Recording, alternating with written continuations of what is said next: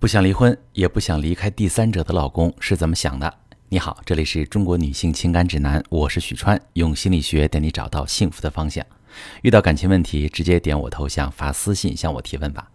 我最近收到一个提问啊，一位女士说，我和老公是老夫老妻，孩子今年都上中学了，本来好好的日子挺平静的，结果我老公干出一件我想都没想到的荒唐事儿，他去外面谈恋爱去了。那个女人三十多岁，也有家庭。他们俩呢是网上认识的，在一起半年，让我发现，我气炸了。本打算他回归我就原谅他，毕竟这个家不能散。结果我老公跟我哭，说他不愿意和外面的女人断了，让我睁只眼闭只眼，这像话吗？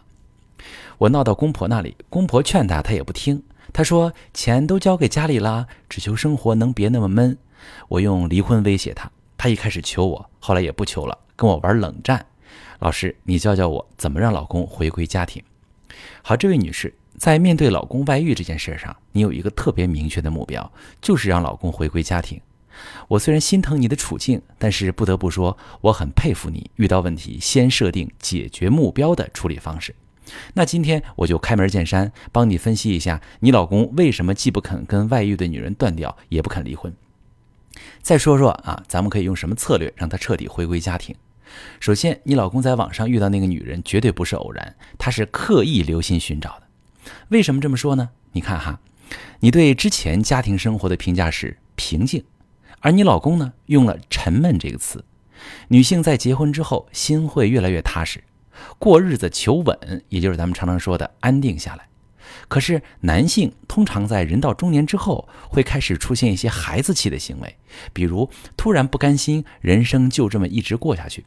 开始追求一些在妻子看来很荒唐的东西，比如我之前曾经接待过一个来访者，说老公突然花掉孩子留学的教育储备金，买了一个古董老爷车。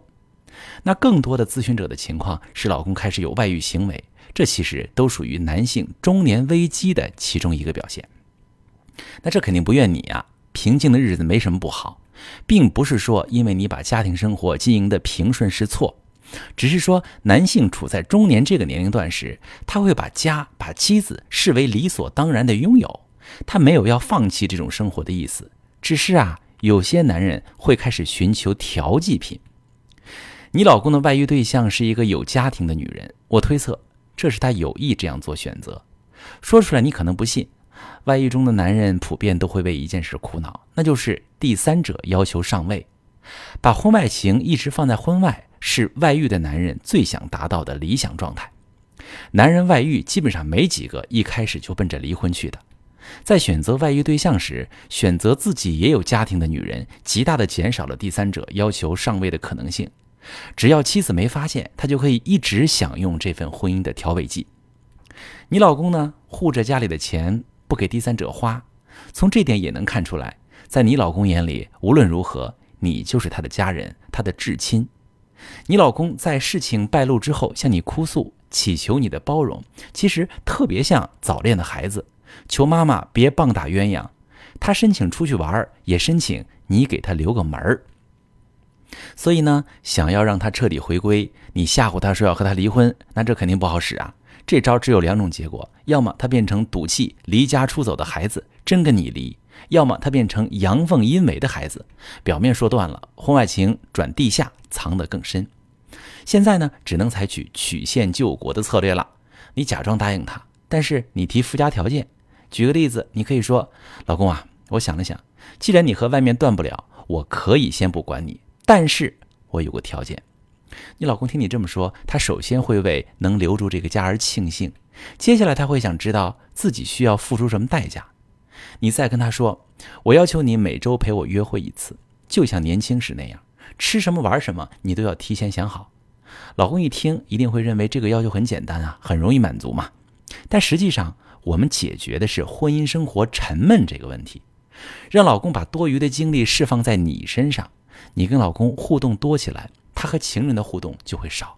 你和老公有那么多共同的经历和回忆，只要你们的互动跟上了，感情流动起来，很快他就会觉得没必要跟情人有来往了。不愿离婚，也不愿与婚外情人断干净的男人有很多，但不是所有情况都可以用上面的方式处理。也要根据老公本人的性格以及他在婚姻生活中究竟缺的是什么，来制定更有针对性的策略。